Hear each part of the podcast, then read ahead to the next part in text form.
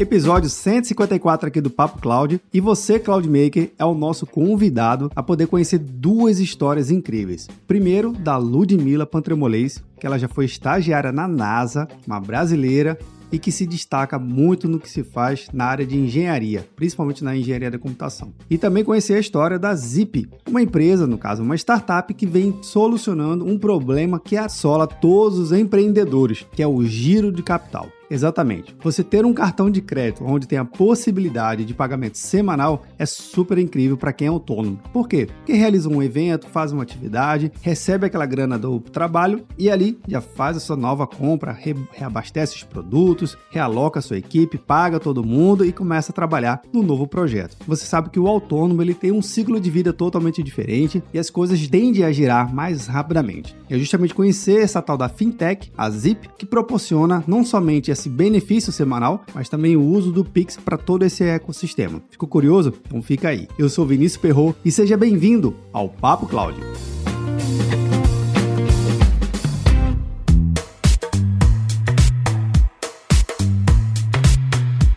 Antes de começar o nosso bate-papo, tenho um recado aqui interessante. Na verdade, um convite para você aqui. Você sabe exatamente que o mercado de tecnologia da informação está em alta, está super aquecido, e a concorrência por uma vaga tão desejada está cada vez mais forte. É por isso que não somente entender bem das funções das técnicas e não técnicas, e eu estou me referindo das soft skills e das hard skills, é importante para o seu processo de seleção e recrutamento. Mas você sabe como a cabeça de um recrutador funciona? Quais são as principais perguntas que ele faz? O que devo e o que não devo responder? Responder ou me comportar durante um processo de seleção e recrutamento. É pensando justamente nesse momento tão importante de recrutamento e seleção que criamos a minissérie Shark IT Podcast, em parceria com a empresa Shark IT. Ela é especializada em seleção e recrutamento de profissionais de TI. Muito legal, né não? Entender exatamente o que, que um recrutador vem pensando de profissional de tecnologia da informação. Isso ajuda muito a você se destacar no seu mercado. E aí, você está passando por um processo desse ou conhece alguém? Então indica o episódio Shark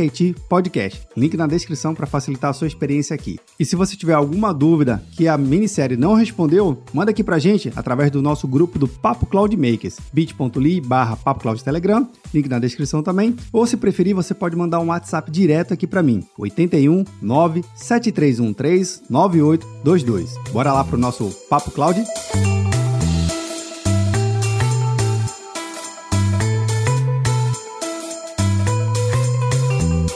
Nesse episódio do Papo Cláudio, eu conto com a participação da Ludmila Pantremolês. Isso mesmo, né, Ludmila? Falei é, certinho? É isso mesmo. a gente fala até um pouquinho com calma para pronunciar certinho aqui os sobrenomes dos convidados, mas muito, muito obrigado, viu, Ludmila, pela sua presença aqui no Papo Cláudio e seja bem-vinda. Obrigada a você, Vinícius, é um prazer estar aqui. Olha só, Ludmila, a gente vai falar sobre um, uma coisa que vem revolucionando muito o mercado, principalmente devido à computação em nuvem, que é o surgimento das fintechs. Eu acredito, né, Vinícius, é uma opinião muito pessoal, que as fintechs elas conseguiram de fato surgir e se potencializar devido à utilização da própria computação em nuvem, que agilizou o teste, a criação, a monetização, enfim, toda essa mecânica que funciona por trás das fintechs. Mas vocês possuem um modelo um pouquinho diferente que a gente acaba encontrando no mercado. Mas antes de a gente entrar, entrar nesse modelo, Ludmilla, eu queria que você pudesse apresentar um pouquinho para o pessoal te conhecer, conhecer um pouco da sua trajetória, até chegar à Zip. Por favor favor. Eu sou engenheira de software, então me formei, é, na verdade, em engenharia da computação em 2013 lá no ITA. Olha aí. E a vida inteira. Legal. A vida, a vida inteira eu tenho trabalhado com tecnologia. Então, é, desde que eu formei, na verdade, antes de formar, né, eu fiz um primeiro estágio lá nos Estados Unidos, foi na NASA, no telescópio Hubble. Então, foi meu primeiro contato trabalhando, né, entregando sistemas. Super legal essa experiência, especialmente porque o Hubble é um dos institutos mais divertidos da NASA, né? Você imagina quantas Sim. fotos e, e tudo mais. Depois eu passei pela Microsoft, eu fiquei trabalhando lá em Seattle, né, onde é a sede da Microsoft, no produto SQL Server, então já trabalhando aí com databases e tudo mais. E depois eu me formei e aí estava animada para continuar trabalhando com tecnologia, óbvio. E na época eu quis ir para São Francisco, que era onde estava né, rolando, estava é, super aquecida a cena de tech naquele ano, que era 2013, 2014. Não que não esteja ainda, né? Mas é, já estava bem, bem aquecido um, um mercado de tecnologia que estava com muito mais é, dinheiro e talento do que até no Brasil na época, que estava um pouco mais incipiente. Então, eu acabei mudando para São Francisco, é, indo trabalhar com um colega meu que estava montando uma empresa, uma startup chamava Kerludu na época, foi a primeira funcionária. A gente foi acelerada pela 500 Startups, que era uma, que é uma aceleradora super legal. Então, viver aquele sonho meio de Vale do Silício, estar tá numa incubadora com 30 empresas, é super intenso, todo mundo construindo produto, palestra todo dia. Então foi super legal para mim essa experiência de passar por um, uma, um período de incubação. A gente recebeu investimento na época do Coastal Ventures, então foi super legal. E crescemos a empresa por uns dois anos. Aí, nesse ponto, a empresa estava.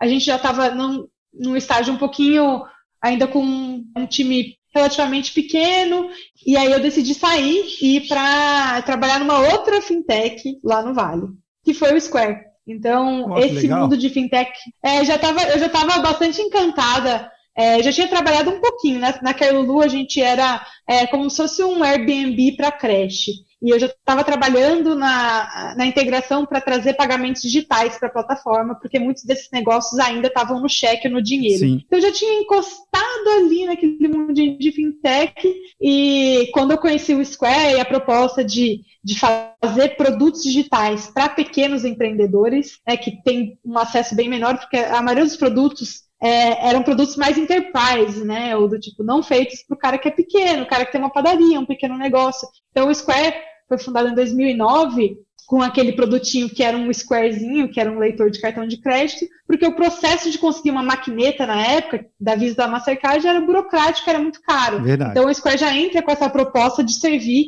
esse tipo de negócio. E fui para lá e fiquei dois anos e meio. Tive uma experiência muito legal, porque os produtos lá são bem larga escala, né? Mover dinheiro de verdade. Então, é, é essa disciplina, né, que é construir software que está mexendo dinheiro. Então, é uma, uma escola bem disciplinada de, de engenharia de software e aprendi muito. Nessa época no Square também trabalhei com produto, não só com, com engenharia de software, e estava super apaixonada, amo, assim, tive uma experiência muito legal, aprendi muito. E hum, em 2000 e ah, foi 19, conheci os meus sócios, meus agora sócios, o, o Bruno e o André, conheci através de uma colega do ITA, e eles estavam montando a Zip, eles estavam terminando a MBA no MIT, e já estavam incubando a Zip, montando a Zip com a ideia de servir os pequenos empreendedores no Brasil. E aí mexeu bastante comigo, mexeu bastante com o coração a ideia de voltar para o Brasil. Olha que legal. É, é, já, e já estava um contexto bastante diferente. Vários fundos de venture capital já tinham entrado no Brasil. A gente já tem hoje bastante do talento que se forma nas faculdades querendo trabalhar em tecnologia, né? Isso já ficou uma coisa mais comum. Então eu falei, poxa, o Brasil está num momento legal, né? O Banco Central também com várias aberturas regulatórias para as fintechs. Eu, puxa, é o momento de voltar, conhecer as pessoas certas, eles estão cobrindo o olho, eles são super capazes, talentosos, quero voltar e fazer acontecer. Aí voltei para o Brasil e agora estamos aqui, nós, é, montando a Zip. Legal, olha só, essa trajetória de fato mostra vários momentos, tanto da economia até mesmo tecnológico. Né? A gente, você começou ali a falar de um cenário mais ou menos em 2014. De fato, a gente já tinha computação em nuvem, não só nos Estados Unidos, aqui no Brasil também. E propriamente dito, o mercado financeiro ele já foi se ajustando, né? Ele, poxa, o que danado é isso de fintech? Para que, que serve? Como funciona? Funciona, porque e, e os órgãos reguladores já estavam olhando sim e ajustando seus modelos de controle e regulação. E aí você vendo essa oportunidade, voltou. E, mas o que é a Zip? Explica aqui pra gente para que, que serve vocês, qual o propósito de vocês? A Zip surgiu para atender o mercado dos pequenos empreendedores no Brasil. Então, a nossa ideia é usar a tecnologia para fazer produtos altamente customizados e que tenha cara do pequeno empreendedor. Então, a primeira coisa que a gente detectou é, quando a gente foi conversando e conhecendo esse público é que as cadências mensais dos produtos tradicionais de crédito não se adequam tão bem ao dia a dia deles. Por quê? Porque eles estão movendo dinheiro todo dia. Todo dia ele recebe pagamento, todo dia ele faz compra. Então, quando você coloca uma fatura mensal, isso é muito descasado do fluxo de caixa dele. Isso aí gera muitas vezes atrasos, muitas vezes multas, muitas vezes a bola de neve. Então, quando a gente olhou para esse mercado, a gente falou: a gente tem que flexibilizar a maneira como as pessoas estão pagando as suas faturas. Então, lá atrás, a gente começou com um produto que era de empréstimo semanal, e aí a gente foi é, pivotou um pouquinho e foi tentando outras ofertas. Mais recentemente, né, o ano passado, a gente lançou a operação de cartão de crédito com fatura semanal, então a gente foi o primeiro cartão de crédito com fatura semanal, e aí os clientes não se enrolam, né, aquela conta curtinha, você sabe exatamente é, o máximo que sua fatura vai vir, sua fatura vai vir dali a sete dias, não vai deixar acumular, né, porque quando você, imagina, você tem uma, uma lojinha, é, uma lojinha de acarajé. Sim. E aí imagina você tá ali todo dia comprando e vendendo insumo, de repente, chega no fim do mês, tem uma conta 4 mil reais. Fala, mas de onde eu vou tirar todo esse dinheiro? Né? Com a nossa fatura semanal, os clientes conseguem controlar isso e ter, ele, ter uma previsibilidade maior, conseguir se organizar e ter um controle maior das suas finanças. Então, é a nossa oferta atual, mas mais recentemente a gente adicionou também a capacidade dos clientes é, usarem o limite deles com a Zip através do Pix. Opa, legal. A nossa fatura, é, sempre foi paga via Pix. A gente não tem boleto. E por que, que a, a gente tem a fatura via Pix? Para o limite poder voltar na hora. Então, o cliente pagou, depois de três segundos, a conta dele, o limite está restabelecido. Isso Legal. faz muita diferença.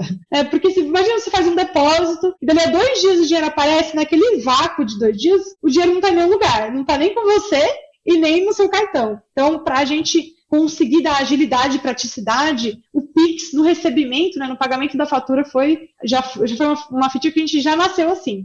E aí, depois, né, conversando com os clientes, a gente viu que muitas vezes o cartão não é o meio ideal para fazer uma compra de uma mercadoria, do, do que ele precisa para rodar o negócio dele. Porque muitas vezes ele é cobrado uma taxa para usar o cartão. Então ele vai lá comprar Sim, é a, a 10 quilos de farinha. Ah, no cartão vai ser 3, 5, 10% a mais. Então a gente viu que se a gente disponibilizasse aquele dinheiro, aquele crédito em um Pix, a gente já está dando poder de barganha para os nossos clientes. Então hoje a gente tem uma grande parte da nossa base já rodando nesse modelo do Pix no crédito e tem sido é, uma funcionalidade amada. Então a gente está bastante caminhando, trazendo nossa oferta cada vez mais para essa direção e, e, ter isso disponível para todo mundo em breve. Olha só, o que você comentou aí, Ludmila, me, me fez recordar de um, de um cenário que é bastante importante para a nossa economia. Talvez quem esteja acompanhando a gente, sendo ouvindo ou vendo aqui no nosso canal do YouTube, acha que, ah, tomar crédito é você vai lá, preenche um cadastro e tá tudo certo. Mas para o autônomo e para o micro, ou para aquele cara que tem a fabriqueta, né? Que é uma fábrica muito pequenininha, seja de uma marcenaria, seja de uma, um, um autônomo pintor, a, a situação da Carajé, a banca da, da Carajé que você comentou, a, a realidade socioeconômica deles é totalmente diferente, porque provavelmente é uma pessoa que não tem um, não necessariamente uma conta no banco, né? Não tem um, um cadastro formalizado, por mais que o MEI é, seja um instrumento tão importante que a gente viu surgir aqui no, no Brasil, ajudou bastante, mas ainda não cobre na, na, sua totalidade. Você comentando, eu vejo muito que vocês acabam conseguindo trazer mais gente para dentro de uma, de uma estrutura de pagamento, recebimento e ter um controle de fluxo de caixa. Faz sentido essa análise? Que aí realmente vocês acabam a, a, abraçando mais pessoas? Com certeza. E o ponto que você falou para esse pequeno empreendedor, a vida, as finanças da vida pessoal se confundem muito com a do negócio. Então, Verdade. fica tudo bastante misturado, às vezes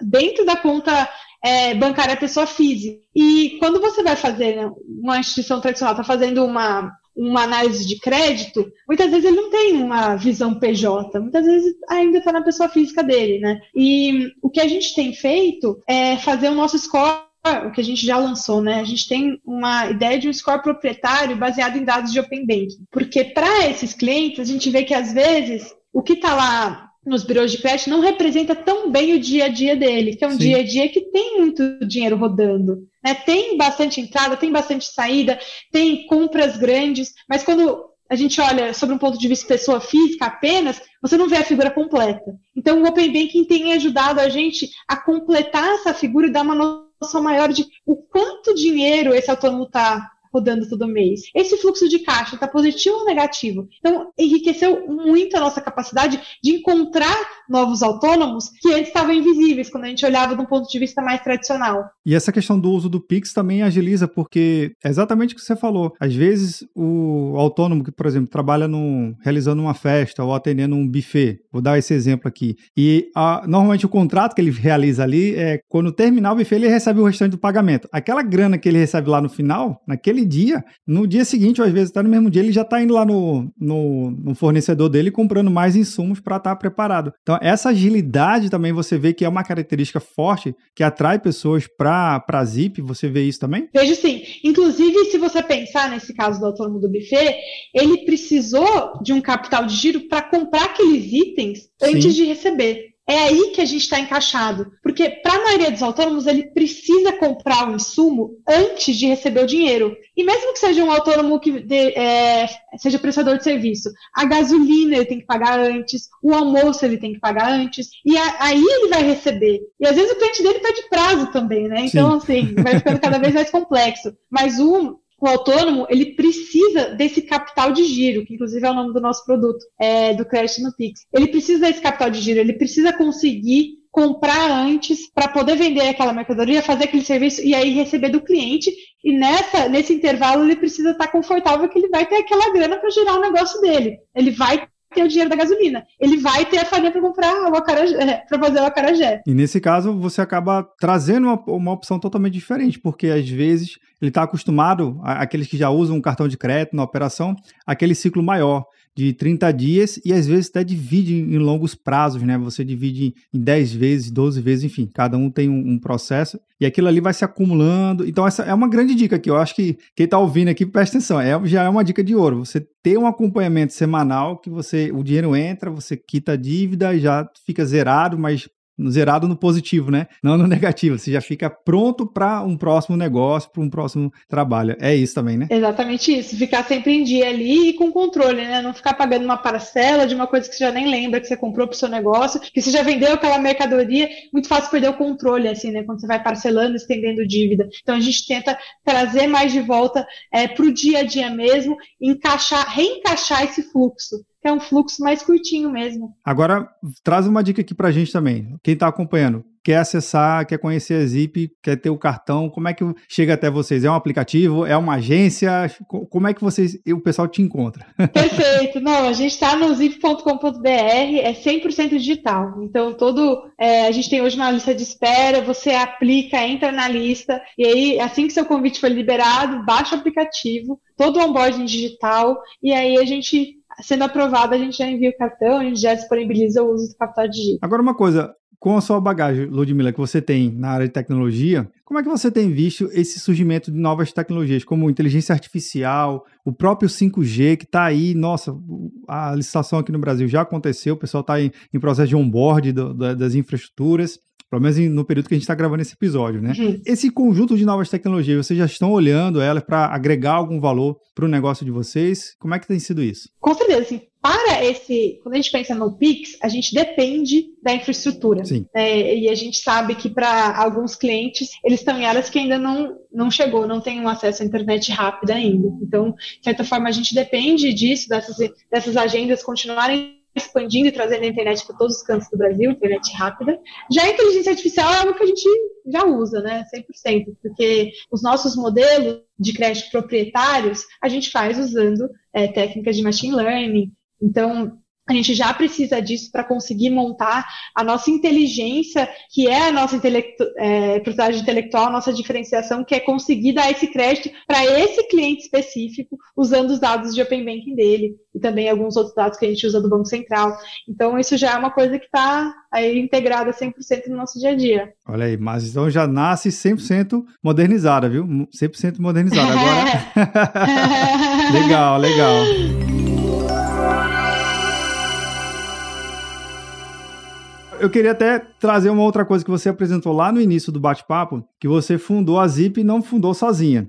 Fala um pouquinho da quem são os sócios e quem mais compõe a Zip. Nós somos três sócios fundadores aqui na Zip. Eu cuido da área de tecnologia, então isso é engenharia de software, a parte de dados, a parte de produtos também. E essa toda essa parte de machine learning, de algoritmos de risco, de crédito, fica também nas equipes que estão comigo. É, os meus dois sócios, Bruno e André, são financistas excepcionais e eles estavam, se conheceram lá, é, é, excelente, porque a gente precisa de bastante criatividade na criação dos produtos financeiros. Eles têm um papel muito, muito central nisso. Eles se conheceram lá no MIT, fizeram todo o MBA juntos.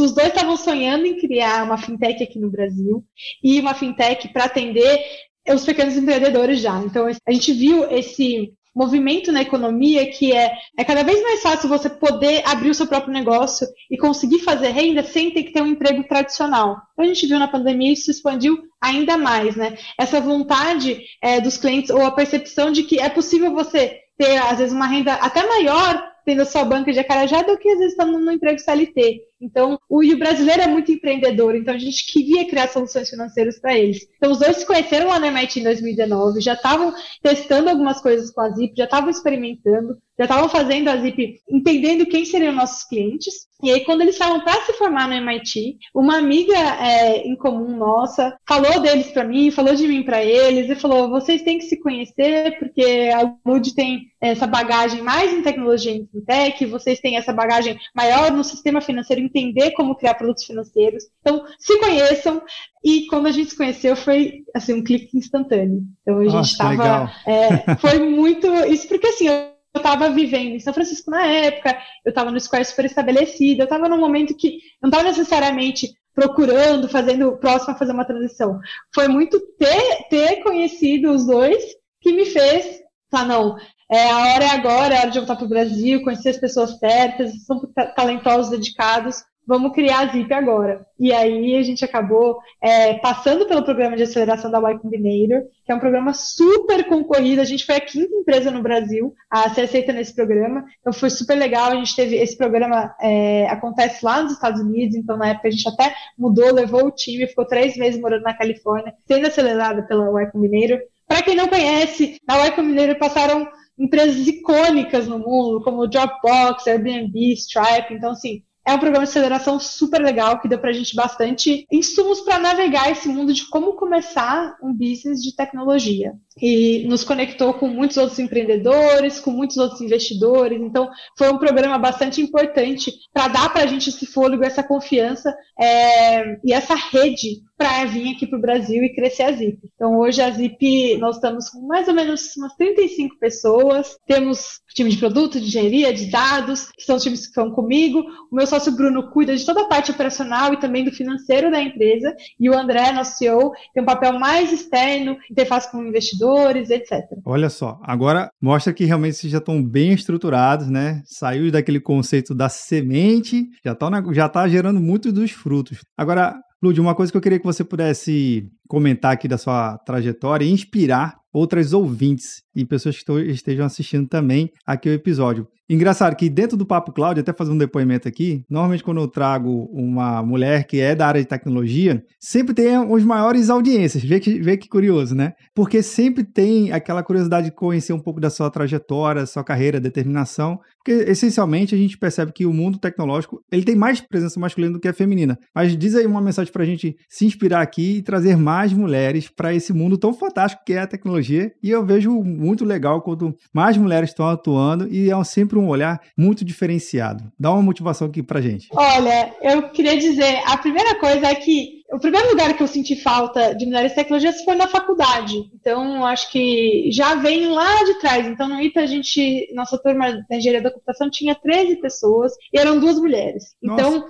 e isso, uma curiosidade, quando ciência da computação começou, era muito mais tinha muito muito mais mulheres do que homens. Era visto como uma profissão muito mais feminina do que masculina. Sim. E por algum motivo, nas últimas décadas, foi mudando e hoje as escolas que né, têm esses cursos de tecnologia têm muito mais alunos do que alunas. Então esse é um primeiro ponto, né? Entender por que, que ocorreu essa, essa inversão, esse desbalanço nas nossas escolas de engenharia hoje, engenharia da computação e ciência da computação, está tão desbalanceada. Então, esse primeiro ponto. Eu sempre que é, converso com meninas que eu sempre encorajo, essas, as carreiras em exatas são maravilhosas, é, tem muito espaço, e, e, eu fui muito, fui, sou muito, muito feliz seguindo uma carreira em tecnologia. Então, acho que esse é o primeiro ponto, né? Eu não sei, talvez é, haja um pouco de intimidação, e vários fatores né, que fazem que exista medo em adentrar essas carreiras. E não, essa trabalhar em tecnologia hoje é, é maravilhoso e acho que são as empresas, é uma indústria onde as conversas de diversidade em geral estão bem avançadas. É muito difícil uma empresa de tecnologia que não esteja falando de diversidade Verdade. dentro no dia a dia, né? Essas agendas já estão muito claras. Isso para mim, é uma das coisas mais importantes. Eu vou dar um exemplo. É, vai ser muito difícil hoje em dia, né, você mulher, chegar numa empresa que já vai estar com um time de tecnologia que é meio a meio. Isso é muito raro, isso é exceção. Mas o que eu, o que eu acho mais importante é a qualidade do diálogo interno. É, é quanta energia está sendo uma empresa está colocando nas agendas de diversidade. Acho que isso é mais importante, porque aí você sabe que nem que, nem que a gente não esteja num ponto perfeito agora, é uma questão de tempo, de investimento, de formar os profissionais e a gente vai chegar lá. Mas o importante é a qualidade do diálogo que a empresa está conduzindo. Então, acho que é isso. É, mas eu tive bastante, em todos esses anos de carreira, sempre me senti muito bem-vinda, acolhida, bem aceita em lugares que tinham é, agendas boas, agendas bastante transparentes e sempre estive bastante confortável. Então, sempre escolhi, na verdade, lugares que já tinham essa característica é, e hoje na Zip fazer isso ainda mais. Então, acho que é uma indústria especificamente que está até mais avançada do que as outras é, nesse diálogo. Olha, então tá o recado aqui. Você, mulher, participe também dessa, desse movimento, de, dessa jornada tecnológica faz toda a diferença. Tem espaço para todo mundo. A tecnologia é muito legal porque é isso, né? Cabe todo mundo, não importa o que seja, venha fazer, venha fazer sua diferença. Se você tiver uma ideia, Bem, estamos aqui para compartilhar, né? Esse é o grande objetivo. Exatamente. Que massa. Agora, Lud, uma última pergunta que eu sempre faço aqui aos meus convidados e convidadas. Ninguém aqui escapa dessa pergunta, mas é uma pergunta super simples, é, que eu tenho certeza que tu vai matar de letra aqui e vai trazer uma visão diferente também. Para Ludmilla, o que, que é a computação em nuvem? Para mim, computação em nuvem é você poder é, alugar máquinas para rodar os seus processos. Isso é uma coisa que, acho que, fazendo um gancho com o que você falou lá no comecinho, uma das coisas que me animou muito para voltar para o Brasil foi perceber que as ferramentas que estavam disponíveis para fazer, para lançar uma empresa de tech, para construir uma infra de tech, no Brasil são idênticas às que tem nos Estados Unidos. Então, a AWS, a Oracle, o Google, todas as empresas que oferecem cloud estão aqui, assim como elas estão lá. Então, assim, essa barreira de entrada física, né, que é do tipo, eu vou ter os recursos computacionais, eu consigo lançar um aplicativo rápido, eu consigo ter uma infraestrutura estável, escalável, sem precisar eu mesmo, né, tipo, gerenciar isso, comprar máquina.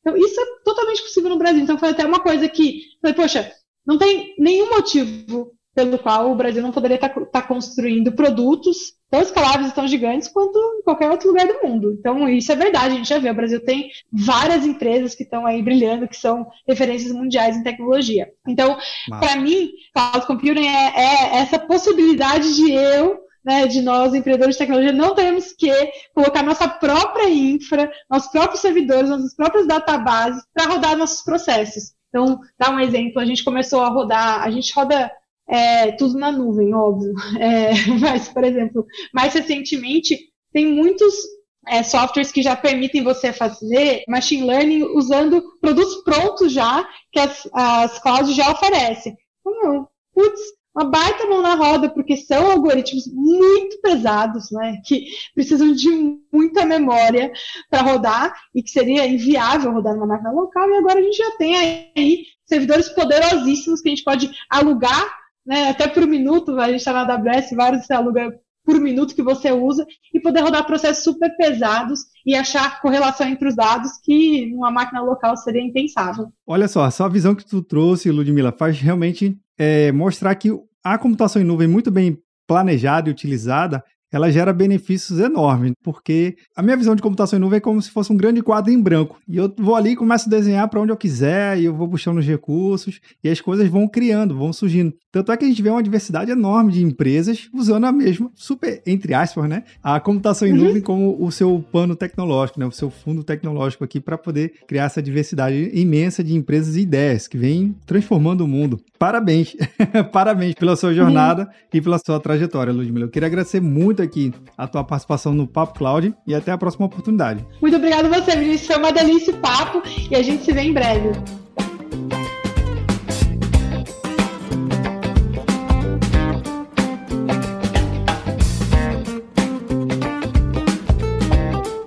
Para você que está ouvindo ou vendo o nosso episódio do Papo Cloud, esse assunto da Ludmilla não termina por aqui. Você sabe muito bem que a gente continua discutindo lá no grupo do Papo Cloud Makers, é bit.ly barra Papo Cloud Telegram. Lá a gente discute todos esses temas, inclusive esse que a gente acabou de falar com a nossa convidada. Teve algum insight? Compartilha lá com a gente também e eu te vejo no próximo episódio. E aí, tá na nuvem?